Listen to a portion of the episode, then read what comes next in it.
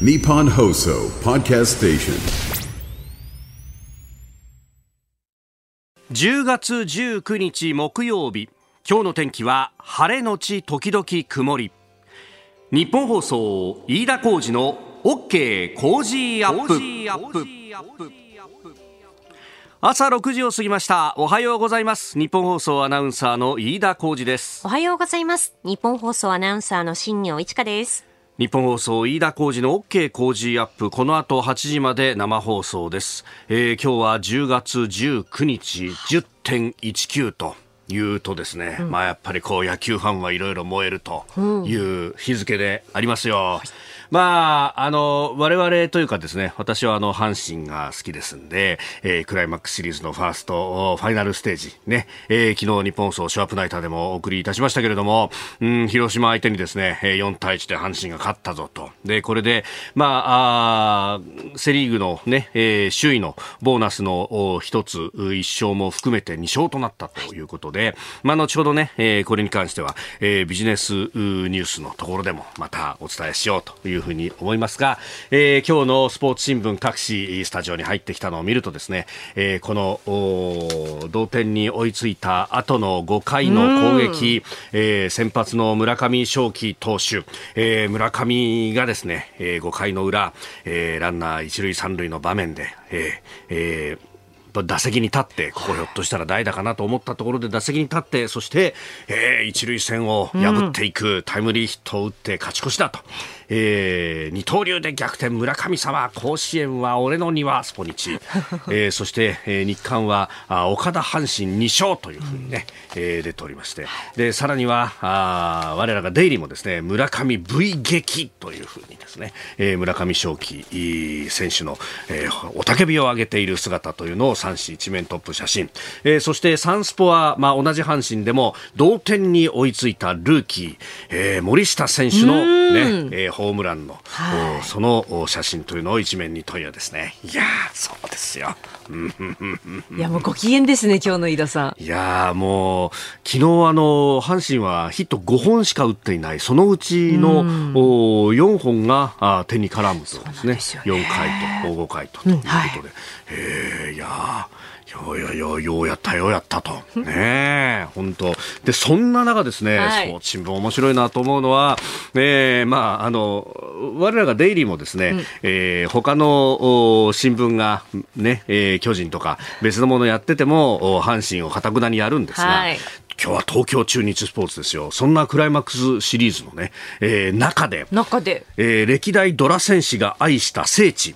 ラーメン戦火竜閉店というですね、一面トップ。42年の歴史に幕を下ろすということで、ね、えー星野千一さんだとか、今の立浪監督も含めて、えーえー愛したお店だというところなんですが、えー11月の22日をもって閉店をするんだということで、いやー、スポーツ新聞でラーメン屋さんが一面って珍しいよなと思ったら、ねそうですよね。はい。思ったら、思ったら？えー東中のですね昔の紙面もおこの一面の中に入っていて、はい。えー2018年11月29日あのおネオ選手、はいはい。まあ今ネオ投手かな、があールーキーでですね入ったというドラフト1位での入団が決まった時に、はいえー名古屋球場隣にネオラーメンっていうですね、えー一面トップであ ラーメン戦火龍は何度も一面を取ってるんだそうだったんですね。すげえ。まあ、名古屋球場というとね、まあ、10月名古屋球場、お昔は10.8決戦というのはね、えーえーこれはあの中日と巨人のね、えー優勝争いで、えーどちらが勝った方が優勝すると、あー当時のジャイアンツの長嶋監督が国民的行事とまで言ったというね、10月いろいろこうあるわけですよ。で、今日は10.19だと。で、まあ、あのーオールドファンはね、えーえー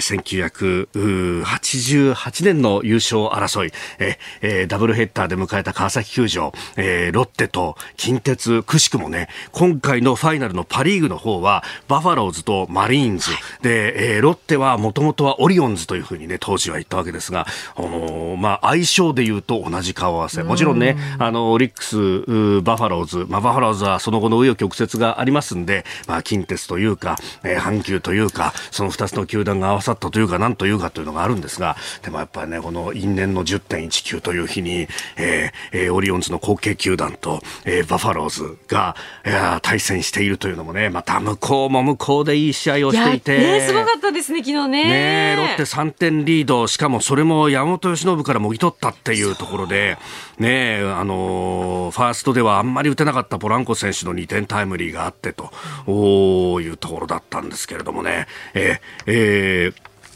山本から結局5点をもぎ取ったんだけれども、うん、最終的には8対5、オリックスが勝ったというね、えー、えー、お互いあのセ・パの覇者があ最初の試合を取ったとい。うことでありまして、はい、じゃあこの勝利の意味というのはどうなんだというあたりは、後ほどスポーツね、えー、ビジネスニュースのところでもまた取り上げていければと思っております。そしてニュースも盛りだくさんでお送りいたします。まあ、あのー、今日はね、えー、各紙、一般紙の一面はやはりイスラエルに関しての話というところで、昨日第一報でお伝えした、あのー、ガザの病院の爆発についてというのは、本当にいろんな情報があ乱れ飛んでいる状況でもありますんで、また後ほどお伝えしていければと思っております。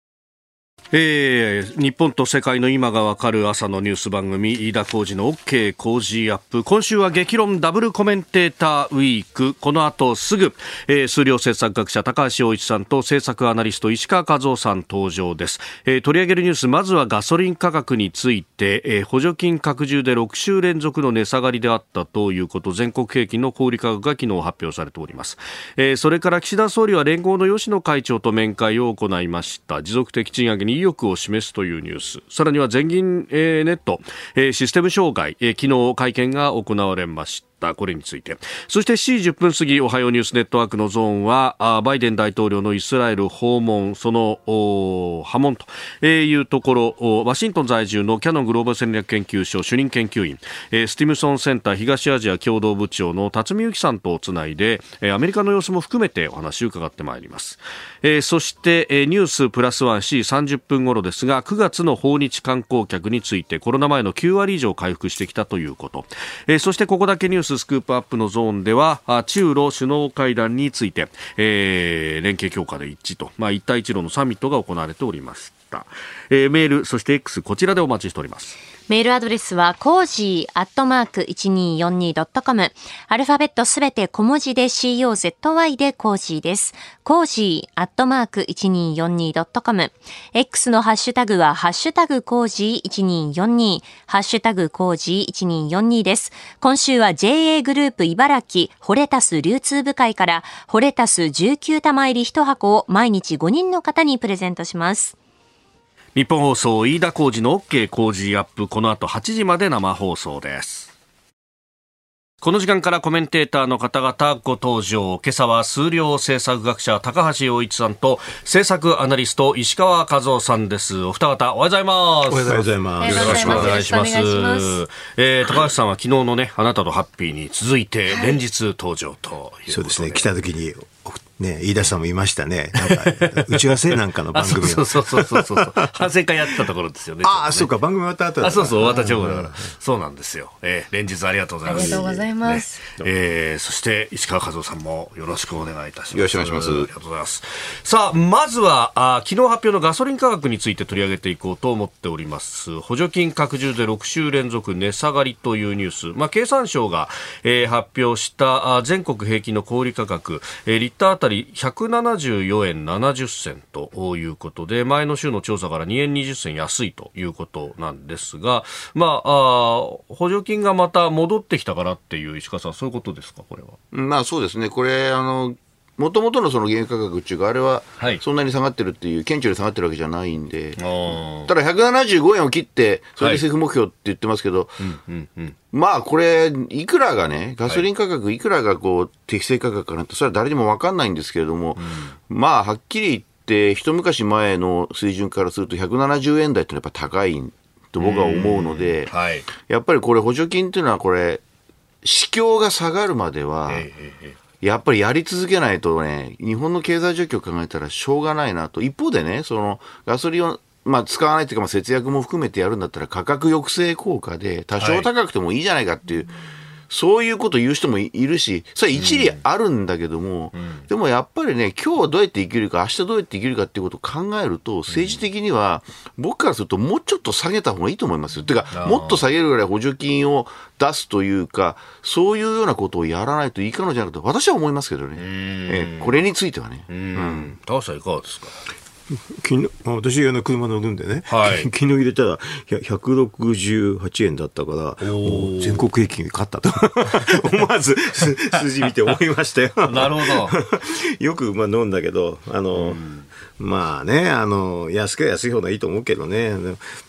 あれですね、でも、なんで補助金なのっていつも思うんだけどね、はっきり言うとね。もっとガソリン税ってあるでしょ、はい、あれあの所管っていうか昔あの特定財源に紐付いてた時はあったんだけど、私、えー、あの、ね、そうそう安倍政権の時にこれ、はい、まあ一つ官邸で担当しててね一般財源化したんだよね、えー、その時に所管外になってて今財務省なんだよね。だからなかなか大変だろうなと思って第一安倍政権、第一安倍政権の時にやったそれで最初ねそれをねいきなりあの諮問会議っていうのでねあの経済財政諮問会議。ってねペーパー書いたらその時にもうみんな、私、根回ししないでやっちゃったんだ、一回。目を白くしてました。覚えてますけどね。でも、あの、所管変わっちゃって、全然それから以降動かないな。あの要するに、あの時に暫定というのと、まあ、い。ろいろね、あの、気圧税っていろんなタイプがあるんだけど、はい、なんか本則じゃないのもたくさんくっついててね、そのくらいなくすって話あったんだけどね、全然なくなっちゃったですね。うん、その、いわゆる暫定税率と昔言われてた部分の上乗せ分を。あれ25円ぐらいあるんじゃないかな、確か。うん、だからあい、あれはもうさすがに、それはね、直すっていう話があったんだけど、どっかい。つの間にか消えちゃったですね。はい、うん、これをそのね、えー、リッター165円超えたら、一旦停止にしようというトリガー条項というものがあるんですけれども、伊、う、さん、これ、結局、復興財源にするっていうことで凍結して、そのまんまになってるんでしょうまあね、東日本大震災みたいなね、ものがあったのと、はい、あとやっぱりこれ、税率っていうのは、その、ね、あの補助金がいいのか、つまりばらまきがいいのか、もともと取らない減税がいいのかっていう話なんですけれども、まあ僕は日本の政府の、政府とかその政治の意思決定だとか、そういったことを考えると、前から言われてたのはですね、予算は、ばらまきは政府、役割で、税は党。自民党、要するに政治なんだと。い。うのがこう昔からこうあって、だからこうやっぱり最終的にこう減税のところはもちろんそれは財務省なんか、それはそれを使うね、えー、国交省なんかも反対をしてるんだろうけど、最終的には政治の方が、今、自民党政権でしょ、でこれトリガー条項って民主党政権の時に作ったやつなんで、そういうのもいろいろいろんな要因があって、あとはね、もう一個あるのはね、これは財務省が思い込んでる節があるんですけど、一旦税率下げたら上げらんねえと、もちろん戻せないっていうのは、僕はよく聞くんですよね。よく言われますよね、それね。財務省の人からよく言われるんですけど、いや、それは、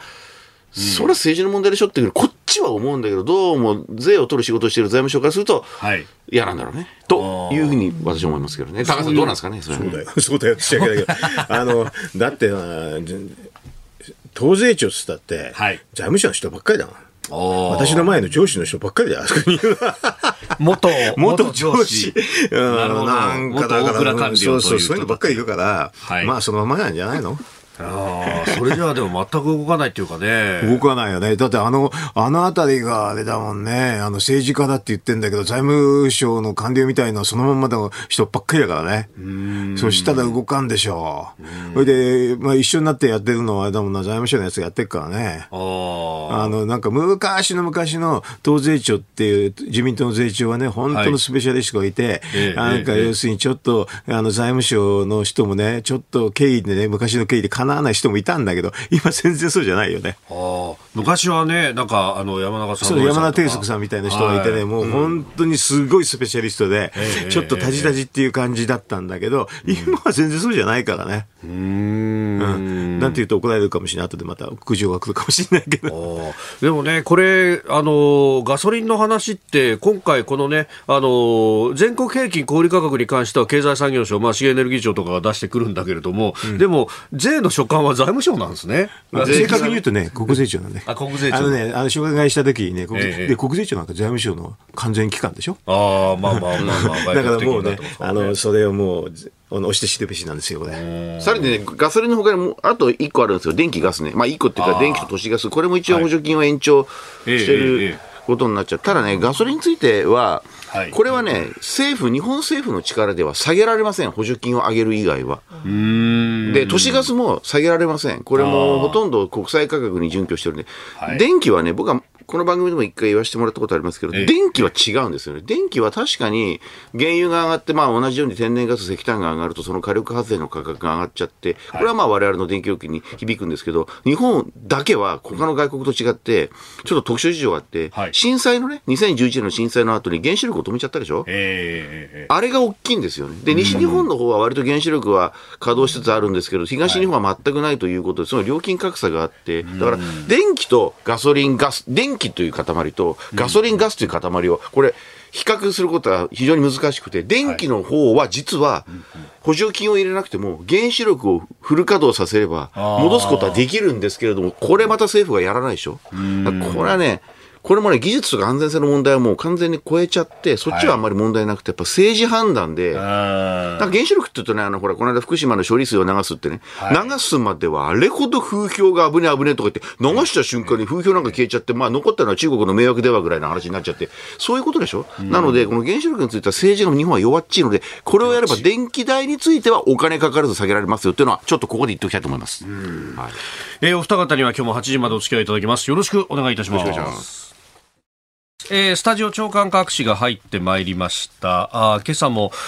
イスラエルの情勢について、まあ、イスラム組織ハマスの戦闘というところ、えー、バイデン大統領もアメリカ、えーイスラエルを訪れてますんで、まあ、その辺が一面トップというところが多いんですが、まあ、昨日一方でお伝えしたガザの病院の爆発について、まあ、あ一面トップというところが朝日と毎日です、えー、朝日新聞ガザ病院爆発471人死亡イスラエルハマス関与否定、えー、毎日新聞ガザの病院爆発471人死亡イスラエル関与否定と、えー、いうことですが、まあ、これちょっと海外の報道などを見ていると本当にこんな被害が起こったのかどうなのかというのもね、えー、含めて、うん、情報が錯綜しているような状況になってきてます、ね、あのだから、まあ、今回はこうイスラエルとハマスのこういう争いですけども、はい、今、その近くと言っちゃなんですけど、ロシアとウクライナでもね、ずっとこう1年以上こう戦争やってて、あれでもまあ、フェイクニュースだとか、まあ、フェイク以外でもね、そういう、なんてガセっていうんですかね、ガセネタみたいなものが飛び交って、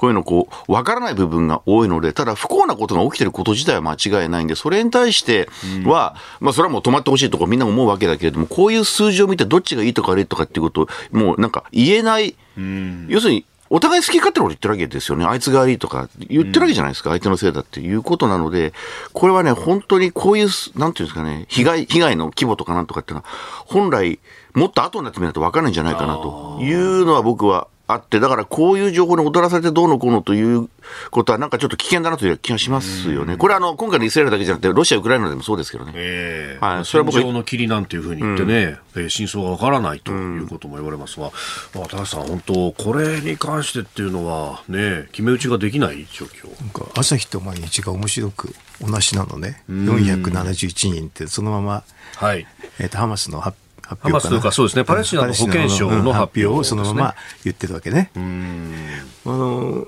結構これ解析ができるからね、あの、要はうちどっから出て、でそれで、まあ、不具合っていう可能性と、あと、まあ、イスラエルが撃っちゃったっていう可能性と、はい、撃ったっていうかね、迎撃したのが溺れたって。で、あの、あと、あれですよね、えっ、ー、と、病院の近くの、えー、写真とかそういうのあるんだけど、はい、ほとんど駐車場ですよね。それで、穴もみんな、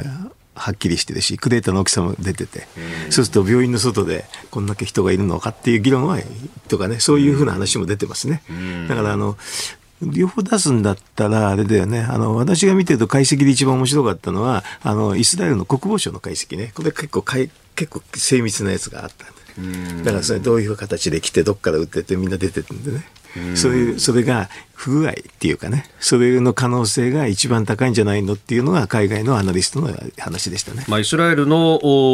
その国防省の発表では、あイスラム聖戦といううガザの中にいる組織が撃ったものが、まあ、不具合を起こしたんではないかという指摘、うん、まあ、それはもうあの当初からそういった指摘をしておりました。で、まあ、後ほど取り上げますけれども、ネタニヤフ首相とアメリカのバイデン大統統領の会談について読売新聞一面はアメリカ、イスラエル支援約束首脳会談、えー、人道危機回避要求。それから、えー、産経はガザ支援物資搬入合意。アメリカ、イスラエル首脳会談。という一面になっております。えー、それからあ日経の一面は鈴木インド製 EV 日本へという電気自動車に関しての話ですけどこれ石川さんこれだけ電気自動車が入ってくるとなった時に電気足りるんですか？いやまあ電気は足りるかというか僕はまあエネルギーの方がね、はい、えー、ずっと専門でやってきましたけど、えー、夏と冬はやばいと思いますよね。やっぱりそうなりますよ、ねえー、あの、春と秋っていうのはエアコン需要がないでしょ、季節がいいから。だからあんまりそういう意味では、あの、ピーク、ピーク電力っていうかね、はい、最大電力ってよく言うんですけど、これはそんなに高くないわけですよ。だけど、夏と冬っていうのはやっぱりエアコンが冷暖房あるので、そういう時に、今のような、さっきも話しましたけど、はい、本当は動かせる原子力や火力発電があるのに、それを止めちゃって、ってる部分があるんですね。で、これはどうしてかというと、再生可能エネルギーっていう、その太陽光とか、あるいはそういった風力とか、そういったものを入れようということで、そっちを優先的にやるっていう政策を今、取りつつあるんだけれども、結局あれはその、あれ自体もいいエネルギーではあるんですよ。だけれども、やっぱりどうしても天候によってこう左右しちゃうので、火力とか原子力とかっていう安定電源をこう動かさないことでそっちを入れちゃってるので、不安定になっちゃって、稼働率が低くなっちゃって、場合によっちゃ火力発電なんてやめてるとこもありますからね。っていうような状況なので、本当に EV をこれから長期的に入れていくんであれば、今電力自由化ということであれだけど、もうちょっと真面目に安定供給を考えてもいいなというふうに思います。はい。えー、ここが気になるのコーナーでありました。ここでポッドキャスト YouTube でお聞きのあなたにお知らせです。ラジオ局ニッポン放送飯田浩司の OK コージーアップ週末増刊号を毎週土曜日の午後に配信しています。1週間のニュースの振り返りニュースの予定やコメンテーターのラインナップをご紹介しています。後半はコージーアップコメンテーターがゲストと対談するコーナー。今月はジャーナリストの峯村健司さんと元自衛隊統合幕僚長の河野克俊さんです。安全保障問題を中心に中国北朝鮮台湾など東アジア情勢を掘り下げてお届けします。週末もぜひチェックしてください。えー、日本と世界の今がわかる朝のニュース番組飯田浩二の OK 工事アップ、えー、激論ダブルコメンテーターウィーク。今朝は数量政策学者高橋洋一さんと政策アナリスト石川和夫さんです、えー、お二方引き続きよろしくお願いします。よろしくお願いします、はい、えー、続いて取り上げるのはこちらのニュースです。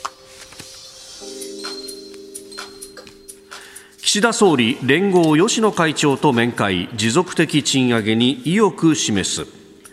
岸田総理大臣は昨日連合の吉野会長と総理官邸で面会し今年の春闘で達成した30年ぶりの高水準の賃上げを来年も持続させることに意欲を示しました。賃上げに関する総理との会談の模様を話す吉野会長ですやはりその継続した賃上げが必要だということをおっしゃってくださいました。でまあ、その中であの労務費を含めた価格転嫁が非常に重要だという認識を持っていますので、まあ、何らかの形であの提案をしたいという話もこちらからさせていただいて、まあ、総理の方からはあのぜひお願いしますというような、まあ、そのやり取りの中でそんなことがありました。えー、吉野会長のね、えー、コメント、ぶら下がり取材の模様をお聞きいただきました。まあ、連合というと、立憲民主党、国民民主党の支援組織と母体というふうなことも言われますが、えー、こことね、えー、岸田総理席を図っていると言われますけれども、高橋さん、これ、賃上げ持続しますか？うん。うん もうちょっとマクロの政策きちんとやらないとね。あのまあ、これ安倍さんがね、あの、そこにやったんだけど、安倍さんの方はマクロ経済政策のあの基礎が非常にしっかりしてて、だから、まあ、何かも言ったこともあるかもしれないけど、はい、安倍さんにはいつもあの失業率をこのくらいまで下げてください、具体的に有効基準倍率をこのくらいまで上げるように、まあ、金融政策と財政政策でやってくださいって言って、そうすると賃金上げはこのくらいできますって言ってたんだけどね、それやってなくて、口だけでやってもなかなか難しいよね。うん、うん、基本的には非常に、はい、あの雇用を作るっていうのが最初なんですよ。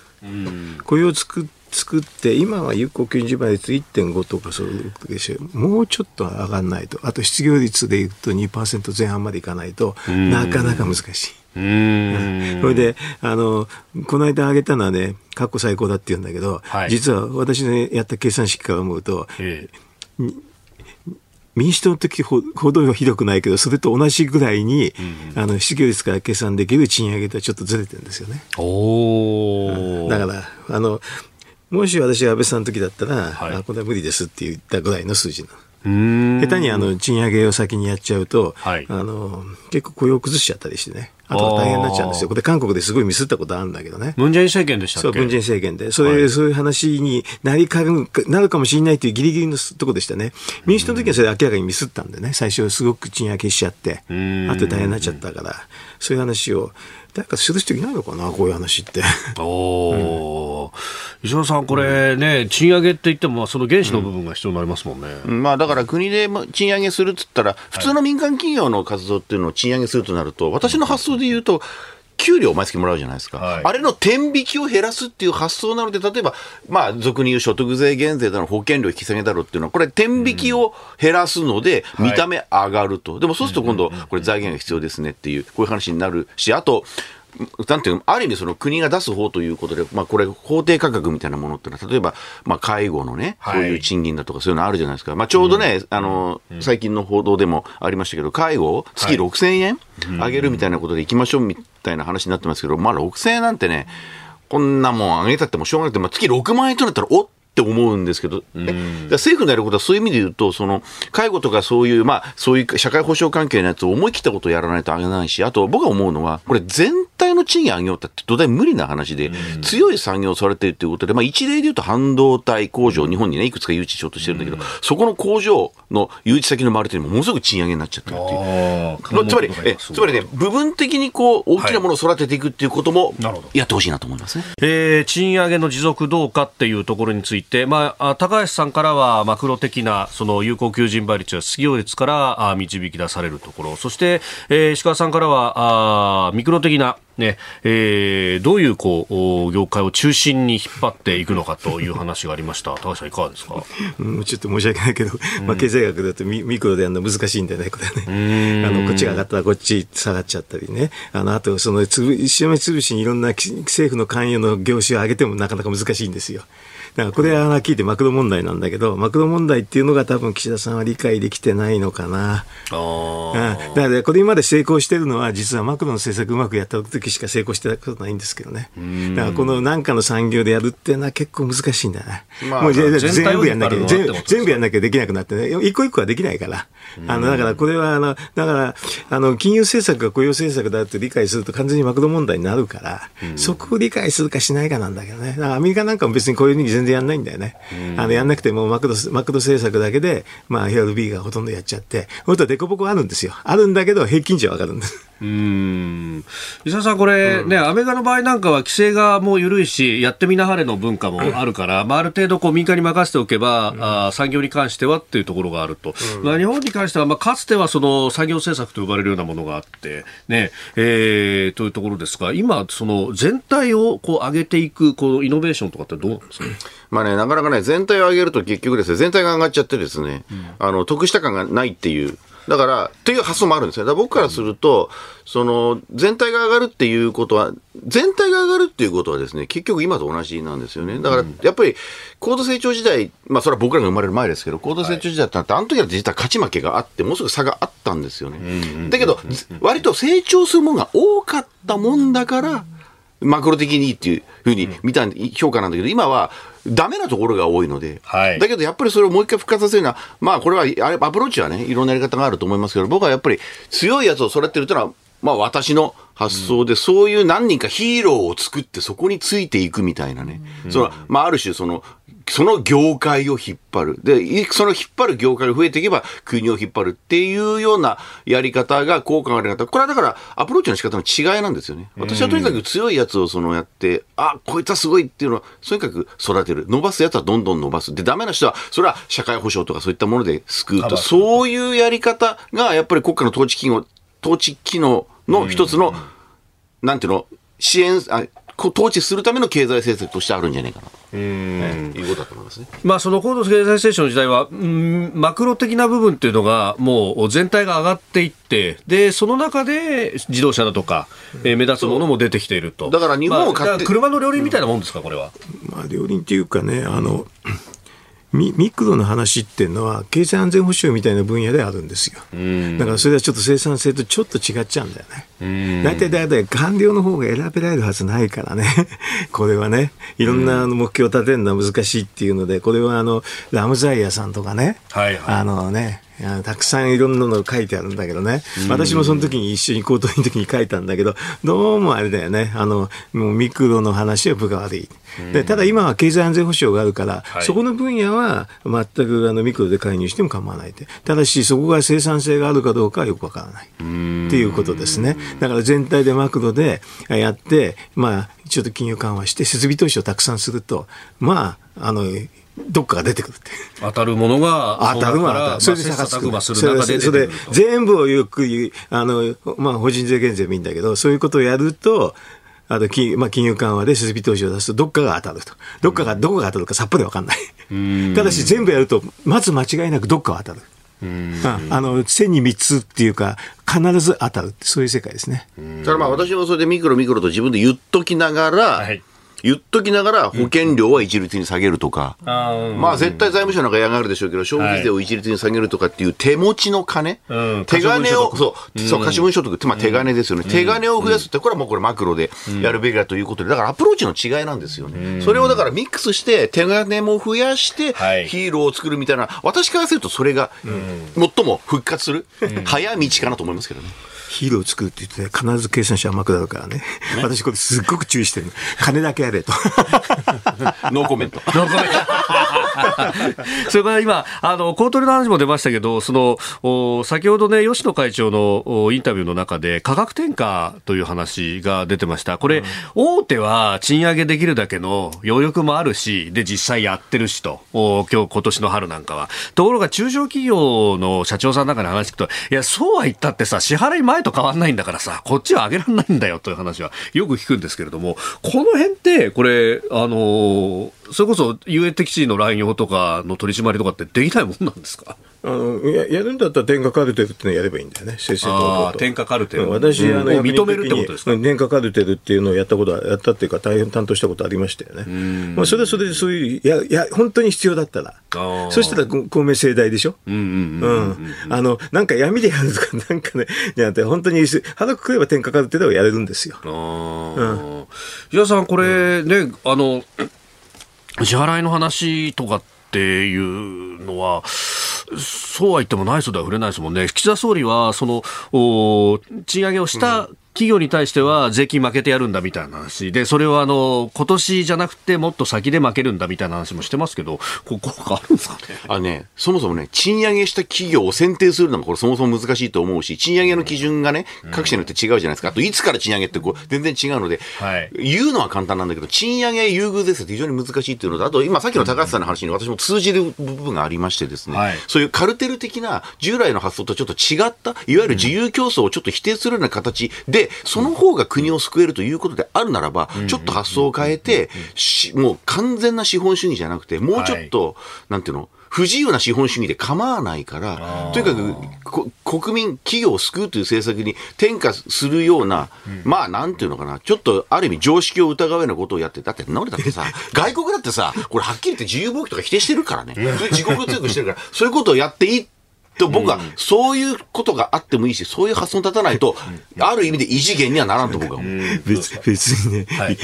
今の、今の制度の話私しただけそんな非常識な話じゃないんだよね。カルテルってあるんです。あだから言ったでしょ、さっき私、天下カルテやったことあるって。でもそういうの、いや、申請が来たら多分コートでも受けざるを得ないよね。ああ、それ筋が通っていればと。なるほど。おはようニュースネットワーク。取り上げるニュースはこちらです。アメリカバイデン大統領がイスラエルへの全面支援を約束。アメリカのバイデン大統領は18日イスラエルのテルアビブに到着しその後ネタニヤフ首相と会談しました。バイデン大統領は会談後イスラエルは一人ではないことを伝えに来たと述べ連帯を強調し全面支援を約束しました。またパレスチナ自治区の人道支援に対しアメリカ政府として1億ドルおよそ150億円を拠出することも表明しておりますえー、一方でバイデン氏はパレスチナ自治区ガザの病院爆発についてガザのテロリスト集団が発射したロケット弾により引き起こされたようだとも語っっています。えさあこの時間はですね現地アメリカではどう捉えているのかワシントン在住のキャノングローバル戦略研究所主任研究員スティムソンセンター東アジア共同部長の辰巳由紀さんとつないでお話を伺ってまいります。辰巳さんよろしくお願いします。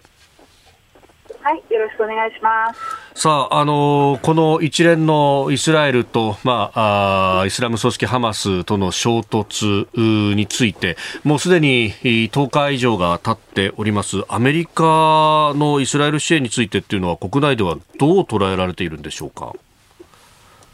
そうですね。やはりあのアメリカではこういうことが起こると、はい、イスラエルをやはり守らなきゃいけないと、イスラエルが自国を防衛するですね、権利をやはりきちんと支援しなきゃいけないと。い。うことで、はい、全体的な世論としては、イスラエル支持に大きく傾いているような印象を受けます。うん。このバイデンさんがイスラエルに、まあ、訪問をしました、このあたりっていうのはどう評価されてますか、はい、そうですね、これはもう本当にこういう状況ですと、はい、まずあの10日前、10日ぐらい前に、イスラエルがハマスの攻撃にあったときに、これはイスラエルの9.11だっていうような報じられ方もしておりまして、なので、むしろもうあのこのタイミングでバイデン大統領がアメリカの大統領としてイスラエルをサポートするとい。う気持ちを表すために、もうあのイスラエルをもう訪問して、もう当然っていうような空気ですね。むしろあのイスラエルが攻撃された当初に、はい、バイデン大統領からの一斉が遅かったっていう方が、むしろ批判の対象になっています、アメリカでは。あこれ、そうすると、そのまあ、アメリカとして調停しに行くべきだっていうよりは、もう全面的にサポートすべきだっていう方が大きいわけですか？そうですね、調停というよりも、むしろもちろんあのガザ地区に住んでいるあのパレスチナの一般人の方、民間人の方に対する人道支援というのは、きちんとあの、やらなきゃいけないっていうところはあるんですけれども、これはまあハマスとイスラエルの関係ですと、ここはもうイスラエル支持の全くのような感じですね。それっていうのは、この、まあ、大統領選も近いですけれども、そういうのはあまり関係なくっていうことですか？そうですね、これはまああまりそこは関係ないだろうと思います。っていうのは、まあ、ハマスっていうのは、やはりあのパレスチナの中の武装勢力、テロリストとして見られておりますので、はいまあ、そのテロリストの勢力が、ままあ、イスラエルの、まあ、今回、ああいう形でですね、あの第4次中東戦争の50周年に当たるような、そういう日に、まあ、あのイスラエル側の,、まあ、あの忖度、器物に器物から入っていったわけなんですけれども、はい、まあ、民間人をあれだけこう無残なあの方法で、まあ、どんどんどんどん殺していったっていうことが、やはりあのネットなんかを通じて大きく拡散していますので、はい、そちらに対するまあ共感というか、同情というかですね、でもちろんやはりあのユダヤ系のアメリカ人の方なんかも、アメリカ人が相当いらっしゃいますので、そうすると自分の家族がイスラエルにいるっていう人も相当いるのでですね、そういう意味ではもう、イスラエル支援に大きく傾いているような印象を受けます。えー、スタジオには高橋洋一さん、石川和夫さんもいらっしゃいます。あ、どうもどうも。はい。えっ、ー、と、あの、ヨルダンとかあれですよね。今回、あの、訪問できなかったですよね。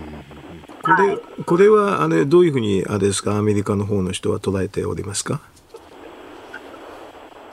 ここはヨルダンに訪問できなかったということそのものがもうほとんど話題になってないような感じです。そうなんですね。そうはい。とにかくイスラエルに行くと。今日のニュース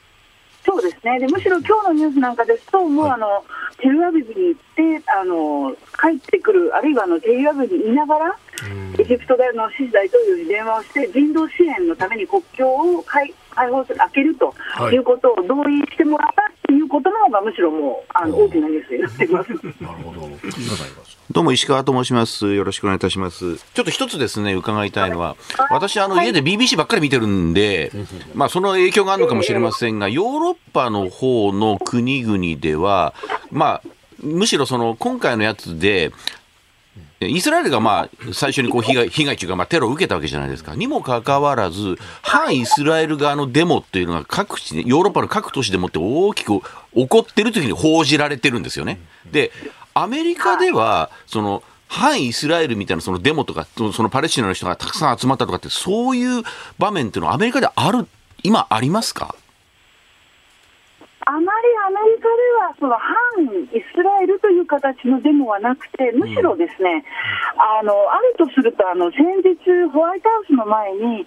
むしろあのユダヤ系アメリカ人のグループが、あの停戦ということではなくて、とにかくもう一刻も早く緊張緩和をして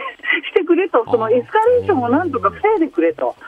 いうような抗議集会をしたということの方がむしろ話題になってますね。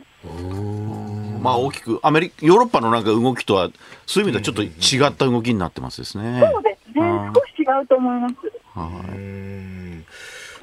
い。でこれまああのーバイデン政権というかアメリカは国連の安保理で、まあ、調停等々というのの決議に関して、まあ、反対をしたということもありました。あの、アメリカとしてはこれ、ここの今回の事態、どういうふうに収めていこうとか、そういうような動きってのはあるんでしょうか？そうですね、あのまあ、あの国連であのロシアが提出した安保理決議ですよね、アメリカがあの反対したのは、はい、これは一つ大きな反対の要因としては、そのロシア側が出してきた決議案の中で、ハマスが最初にあの攻撃したのはハマスだということに対することへの批判ということが明記されていなかったということが一つ大きな原因理由になっています。はい、ですので、もちろんアメリカとしては、まあ、あのそうは言っても、ですねイスラエルがやはりあの地上軍を投入し、まあ、ガザ地区に投入して、はい、パレスチナ側の、まあ、大量の民間人の方が犠牲になるような事態はやはり避けあの避けたいということで、まあ、あの可能な限り人道支援については入れる、それからガザ地区からのパレスチナ人の民間人の方の退避については、イスラエル側にこれについては、まあ、あの妨害しないように要請するというところなんだろうと思うんですけれども、はい、やはりあのここはもうイスラエル対パレスチナという構図ではなくて、はい、アメリカの中での知られ方としては、イスラエル対武装勢力ハマスっていう報じられ方になっています。なので、この構図に対する反応の方が大きいですね。で、その武装勢力たるハマスのこう裏に、まあ、イランがいるんじゃないかということも言われておりますが、まあ、この辺、イランとの核合意等々、それから資金の凍結を一部解除するなんていう話も、ありましたけれども、あの、この辺のアプローチは変わってきますか？えこれは非常に難しくなってくると思います。と、うん、いうのはあの、今日この24時間ぐらいで、アメリカの中で一番話題になっていたのが、まあ、あのパレスチナ側が、まあ、ハマス側ですね、が発表したのが、あの民間人もたくさんいるの一般人の、一般病院がイスラエル側の砲撃で攻撃されて、多量の民間あのた多数の民間人の犠牲者の人が出たと、でこれに対してバイデン政権側は、まあ、あのアメリカ、米側、それからまあイスラエル側の情報も入れた形での分析の結果、これはイスラエル側ではなくて、あのハマス側の流れ弾のような形で、はい、あその病院が犠牲になっているような、もうすでにもうこういうまあ情報戦というか、ですね世論戦みたいなものが展開されているわけなんですけれども、そういう中で、そういう中で、そうですね、あの一つやはりバイデン政権に対して今ある批判っていうのが、はい、このあの攻撃のタイミングっていうのが、まさにあの今ご質問にあったバイデン政権がイランに対するあの一部資産凍結ナイトの意向を発表して、ほどなく行われているということで、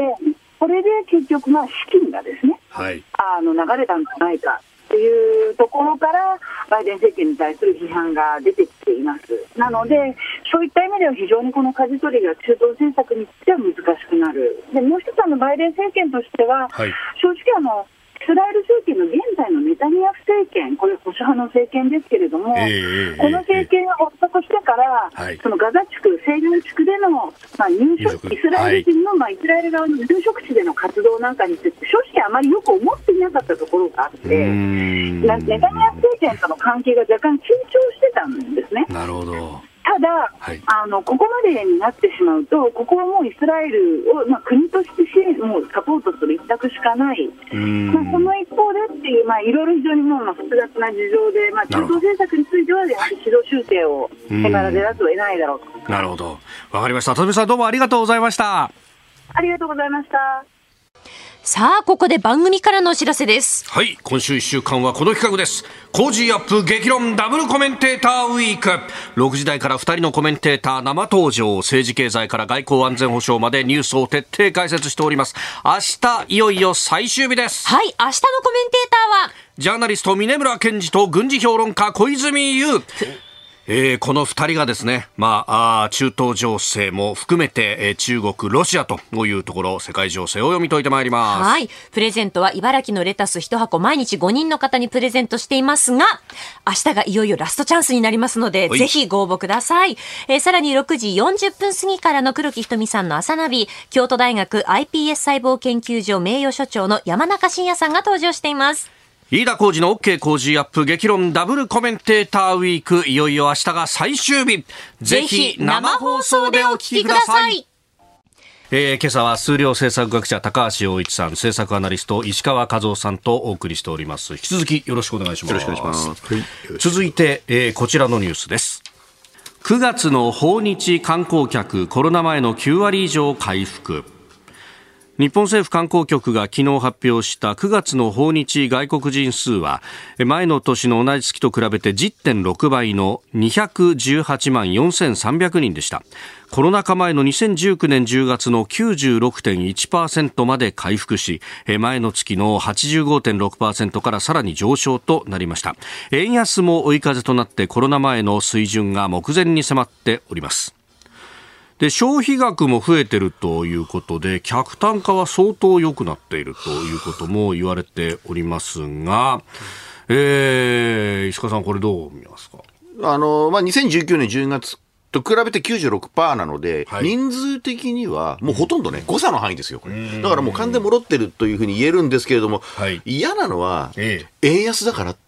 ていうところで、まあこれね、よしあしなんですけど、なんとなく日本経済見ると、ちょっと円安が行き過ぎてんじゃないかなっていう思いがあるので、あの時の為替レートと同じぐらいの水準で考えて、このぐらい90何パーか回復ってなったらいいんですけれども、やはりちょっと円がね、はい、ということなので、そういう呼び水効果、まあ、観光としてはね、それはいいのかもしれませんけど、まあ、一方で、はい、あのまあ、これは日本人でもそうですけど、増えれば当然ね、ええ、変なやつもいっぱいいるわけで、人数が増えれば増えるほど、結局そういうまあ迷惑、まあ、オーバーツーリズムなんて言われてますけれども、そういう方もあるので、これは、まあね、ちょっと解決の方法ってなかなかないんだけど、まあ、ここについてなんか地道になんかやっていくしかないなって、これは結構これからの課題かもしれませんよ。コロナ後の観光立国とかなんとか言ってるじゃないですか。これはね、うん。これはちゃんとね、考えないとね、結構、地元で嫌がられたら、はい、それはそれでまたいろいろ問題が、うん、まさにね、そこのところで昨日総理官邸では観光立国推進閣僚会議というのが開かれたと、まあ、オーバーツーリズムの対策パッケージを決定したということで、混雑時に、えー、鉄道運賃引き上げを認める制度だとかが盛り込まれたそうなんですが、田、う、中、さん、このそういうこう、ね、オーバーツーリズム対策ってどこまで引くんですか、あの一個、まあね、あのほら、ライドシェアの話があるんでしょ？あライドシェア。はい、あ私もすごく、まあ、たくさんいろんな問い合わせがあるからさ、いろんなことを、まあ、言ってるんだけどね、これ、あれ、進みそうだと思って、私はちょっとそこはね、プラスに、まあ、捉えてるんですよね。でね、あの、これ、これはっきり言うとね、今ね、タクシーっていうのと二種免許って二つの障害があって、なかなか増えないわけね。はい、で、これをね、老人にやらすとかそういうふうにやってやってもダメだ。あと外国人やってもダメだから、あの、だからタクシー以外のところを認めるか、あと二種はね、ものすごく簡単にして二種限限定二種みたいにするって話がね、二つあるんですよね。はい、で、二つあるんだけど、前者の方は国交省の所管で、はい、後者の方は警察なんだよね。ともにすげえ大変なんだよね。ともにすごい大変。すごい大変。まあでも警察が多分大変ですね。で、そこはだから私なんか剛腕菅さんに期待してるんですよ。菅さんこれ得意なんだよね。で、菅さんの話するとね、うん、うんって言って、はい、まあだからゼロ回答はなさそうな感じを私は今持ってるんですけどね。えー、それでやっぱり菅さんもなんかやりやりたくてうずうずしてるから。うんそうすると限、うん、限定2種に、限定2種がちょっと時間かかりそうだと思うんだけど、あでもタクシー会社以外のところを認めると、もっとこれもまた非常に大変なんだよね。うんででもどっちかを組み合わせると、はい、まあ、あのぐわっとあの要するにライドシェアはうまくできるっていう。ところにというところまで来て、そんなすごい法律改正なしなんですよ、これ。おそうなんですね。そう、すごい、すごい話。だから結構ね、あの、まあ、菅さん得意分野だと私は思ってるんだけどね。うん。まあ、地方だとか観光地、担い手不足っていうのが言われるところをまずケアするまあ、今でも、あの、特区でね、はい、あの、要するに白タクっていうのは認めてるんですよ。ああ。特区ではね。だからそれ一種免許でやってるわけね。一種免許だとみんな危ないっていうから、でも二種免許はきつすぎるわね。あの、海外のいろんな、あの、この、免許に比べて、ちょっと地理が詳しければ一定レベルだから、はい。うん、だから、うん、ちょっとだから限定二種みたいなんで、あの、落ち着きどころはこうですよって言ったら、結構みんな分かり、それは分かったっていう人多いね、これね。だから、これの機会に、このオーバーツーリズム問題の中でね、これが解決されれば、一歩前進かなと思ってます。僕は、その、はい、まあ、ね、観光立国ってことを出しに、そのライドシェア。っていうのは、僕は、むしろライドシェアの方にすごい関心があって、、まあ、これいろいろ議論があってね、まあ、反対する人もいるのは分かりますけれども、うん、だけども単純なんですよね。乗りたい時にタクシーが拾えなくなっちゃった、乗れなくなっちゃったって運搬手段どうしますかって話で、それをまあ全員のね、その不便を解消するのは無理だけれども、例えば僕からすると、まあ、僕は仕事からいろんなその、まあ、地域にこう行って思うのは、例えば僕なんか思うのはね、そのやっぱり乗る人と乗せる人と乗る人と今スマホみたいなやつでね、はい、お互い登録させてですよ、うん、こいつはお互い安全だといったものについてはね、うん、もうそういうものはいいよと、お金もらってもいいよみたいな形で、うん、そういうところで風なけるってこういうことやってほしいですね。なるほど。続いては、ここだけニュース、スクープアップ中ロ首脳会談アメリカヨーロッパに対抗連携強化で一致。中国の習近平国家主席とロシアのプーチン大統領は昨日北京で首脳会談を行い連携を強化する考えで一致しました。会談で習近平国家主席は両国の政治的な相互信頼は進化深まっており、えー、戦略的協力は緊密だと強調しております。またプーチン大統領も外交政策の協調が求められておりロシアと中国は実際に協力を築いていると述べております。外交政策の協調が求められておりってドンパチやってる国の指導者がいますかというね、えー、面白いね。どうですかこの2か国の連携、はい、あのロシアもあれだよね。あの中国もねパレスチナに対してはね、あの二国解決っていう言い方をするんだよね。パレスチナイスラエルとパレスチナの見てみろはい、二国家共存自分とこは絶対言わないんだよ 要するにウクライナについても絶対言わないし、はい、それであの中国も台湾については絶対言わないし、こういうふうなね、あの、うん、なんかね、二倍字だっていうのを見てると面白いなと思いますけどね。ああと、この会談って、もともと、あの、一帯一路の10周年のシンポジウムでしょ、はい。ええ、で、あの、日本のやつ報道しないんだけど、はい、首脳の参加ってものすごく減ってるんですよね。各国首脳の参加っていうのはね、はい、大体まあ40人ぐらいいたんだけど、うんうん、今回20人ぐらい半減してんだけどね。20か国ぐらいだった話、ね、そうそうそう、だからそれすごく減ってるんだから、はい、そういうこと言わなきゃいけないよね。で、みんな逃げてるんですよ。うん、まあ、中国側はね、あの代表者は140か国から来てるんだと。いうことをあでもトップの方が来てないからね。だってそれはもうそれサ金ね、うん、同盟みたいなもんでしょ。私それ昔言ってたんだよ。それでね、はい、それであの、某あのテレビに出てね、えー、なんか4人で行くかって2対2、普通2対2じゃない。私1対3でやられちゃってさ、うん、他の3人はさ、バスに乗り遅れんだ、乗り遅れんだって言われてさ、私はオンボードバスですってはっきり言ったんだけど、その時ね、1対1についてね。だからな今10年後で評価してみるとオンボードバスだったでしょ？だってみんな辞めちゃってるじゃない。イタリアも降りるとうん、それとあと、こういうのを見るときに、投資額見たら、最初の1、2年度とかピークだとずっと下がってますね。案件が減ってきてるうん、あと、A、AIB なんかも案件が減ってきてるから投資額減ってるんでしょ？インフラ投資銀行。そうそうそうそう。だからそういうのちゃんと見ればいいのにね。そこ見ない程度、まあ、ロシアとのね,、まあねプーチンが外出て初めてですからね。あ今回ね、うん、よく逮捕されないね。あ、まあ、あそこ加盟してなかったのか。あ国際刑事裁に加盟してないということはありますね。ね、うん、石川さんいかがですか、まあ、これアメリカヨーロッパ対中国ロシアっていうふうに構図になっちゃうとあなんかこれ二大臣が喧嘩ばっかり喧嘩してるなっていうこう思っちゃってまあ実際そういうところはあるんでしょうけども、はい、中国とロシアっていうか、まあ、ソ連時代はこの、この人たちは喧嘩ばっかりしたんですよね。中国とロシア、中国とソ連時代はね。だからそ、それはまあ一昔前の話で、まあ、くっついたり、その離れたりみたいなことで、まあ、アメリカ、ヨーロッパっていうのはそんなにくっついたり離れたりしなくて、まあ、緩やかにくっついてるっていう感じなんですけど、中国、ロシアっていうのはそういう歴史的なあれからするとくっついたり離れたりするんで、まあ、日本は中国、ロシアに対しては両方とも近い国ですからね。はい、ちょっとまあまあ、向こうは面積が広いんで日本のことをどう思ってるかっていうと、まあ、極東のちっこい国だなというふうにきっと思ってるかもしれないですけど、少なくとも経済的なその貿易ということで考えると、例えば、ロシアとの関係でいうと、ロシア、ウクライナの戦争が始まったとしても、天然ガス、石油って依存してる部分があるんですよ、日本はね。1割ぐらい。でもそれについては全く変えずに、ロシアともうまくやっているし、中国については最近はね、まあ、例えば福島の原発の処理水みたいな感じで、多少喧嘩して迷惑電話みたいな、ああいうことはやるんだけれども、はい、あの、貿易額ってのはやっぱり相当中国に対する依存度があるので、それはそれでうまくやっていくということで、まあ、それぞれ遠距離で、うん、ただまあ、おそらく政治的、軍事的にはアメリカ、アメリカの方にくっつくというスタンスで、そういうところで、まあ、分野ごとにそれぞれとやっていくということなんじゃないかなと思って、まあ、あんまりこう、日本の報道で、米欧対中ロって煽るというよりは、日本はそれぞれうまいことをよろしくやっていくっていうことかなと。ただ、やっぱり政治的にはどうしても米欧によるということは、僕は引き続きやっていくべきだと。当面やっていくべきだと。はい思い、そんなふうに見てますね、僕分野ごとに、まあ、経済安全保障とかで、やばいところは、うん、まあ、切り離しも含めて考えなきゃいけない。そう、経済安保の方は米欧におった方が絶対いい。それは、でも他の部分についてはよろしくやってって、必ずしも米欧に追従する必要はないなと、僕はそういうふうに思ってますね。はい、それが賢いやり方。みんなね、ずる賢くやってるんですよ。なんだかんだ。だからあんまりその、全部が全部米欧に追従していくっていうわけ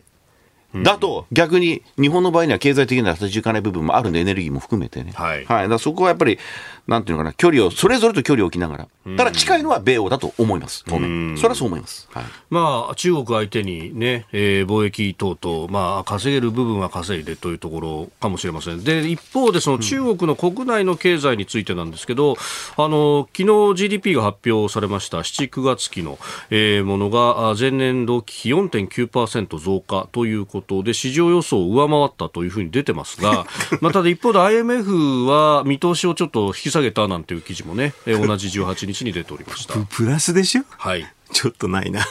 ないな。ないな。あの、七区の、まあ、これ、あの、中国で信頼できる輸入統計しかないんだけどね。はい、輸入統計はね、あの、世界各国の輸出統計があるから分かる、チェックできるんだよね。輸入がマイナス6%ぐらいなんだけど、そうで輸入マイナス6%で GDP がプラスになるってことは確率はすっごい低いですよね。ああ、輸入のマイナスになってるっていうのは、これは中国の国内の需要が、消費が落ち込んでる。要するに、あの、国内の所得から国内の消費が大体決まってくるんですよね。はい、それで、その消費は国内品だし、輸入品、海外品を買うと輸入になるわけ。うん、だから要するに消費と、あの、輸入と GDP の動きっていうのは結構連動するんです。それから結構推測できるんですけどね。推測できるんだけど、ちょっとマイナス6ぐらいになってて、輸入がマイナス6ね、それ消費ももちろんプラスにしてんだけどね、はい、なんかちょっと信じられないような数字ですよね、私から思うとね。うん、実態はもっと厳しいんじゃない厳しいですよ。だって不動産が GDP の3割ぐらいあって、ほとんど今もう動いてないもん。んそれなのに、なんで GDP たくさん増えるのっていつも不思議なことの一個ですね、これは。まあ、この統計についてっていうのをどう判断するかっていうのは難しいですね。これはね、あの、日本で僕はまあ、政府、まあ、高橋さんも同じ政府におられて、僕も同じ政府にいたわけですけど、日本の統計ってのはある意味真面目なんですよ。てかね、普通、これが普通という感覚なの。でもね、あのね、統計を、まあ、ごまかすというか、嘘をつくっていうから、自国にいいように、つまり誰に対してその統計を発するかっていう発想に多分立ってると思うんですよ。中国みたいなところっていうのは。だから、それはね、日本だとかアメリカだとかそういう自由主義の国と全く違う発想でおそらくやってる部分があるというふうに思っといた方がいい。あの、正確な数字というのは、そういう意味では、全部が全部僕はね、捏造だとか嘘だとか思いませんよ。ね。こちら側も統計持ってるわけだから、貿易の。だけど、はい、全部が全部信用することができないというふうに、あらかじめ思いながら付き合っていかないと、騙された感が増えちゃう、大きくなっちゃうので、僕は結構そこはクールで今、ビジネスでいろいろ付き合いがありますけどね、はい、そういうふうにクールに付き合ってますよ。そうでないとね、もう、変にダメージ受けちゃうの。あ、裏切られたみたいな感じで。だもともとそんな信じ込まないっていうところかなと。あの統計は本当にそうだよ。そう思います。それ本当にある意味それ国家戦略にかかる部分があるんですよ。この数字をどう出すかっていうのは。なので、だからそういう意味で言うと、これは、まあ距離を置くって言い方変ですけど、はい、なんあんまりし日本人の感覚で信じ込まないこと。僕はそんなふうに思います。うんこれ、この先なんですけど、まあ、習近平氏は、その、2期目の終わりぐらいに総循環と、まあ、国内の内需もやるんだみたいなことを言ってますけれども、これ、う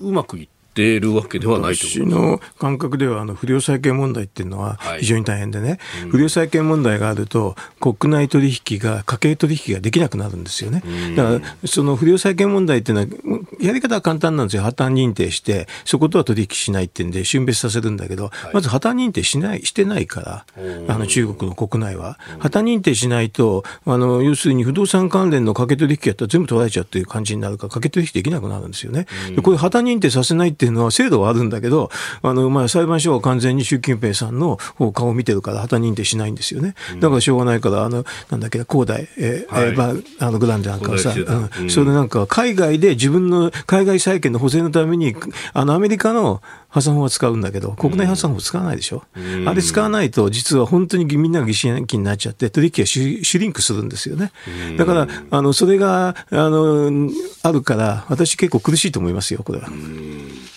えー、中ロ首脳会談、まあ、そこから中国の経済についてもお話をいただきました。このコーナー含めてポッドキャスト YouTube ラジコタイムフリーでも配信していきます。番組ホームページご覧ください日本と世界の今がわかる朝のニュース番組飯田浩二の OK Cozy up。ニッポン放送の放送エリア外でお聞きのあなたそして海外でお聞きのあなた。今朝もポッドキャスト YouTube でお聞きいただきありがとうございました。飯田浩二の OK Cozy up。東京有楽町ニッポン放送で月曜から金曜朝6時から8時まで生放送でお届けしています。番組ホームページには登場いただくコメンテーターのラインナップや放送内容の原稿化された記事など情報盛りだくさんです。また公式 X では平日毎日最新情報を配信中。ぜひチェックしてみてください。そして飯田浩二アナウンサーは「夕刊富士」で毎週火曜日に連載中。飯田浩二のそこまで言うか。こちらもぜひご覧になってみてください。忙しい朝そして移動中。ニュースを少し深く知りたい時。ぜひ AM、FM、ラジコはもちろん。日本放送のポッドキャスト YouTube でお楽しみください。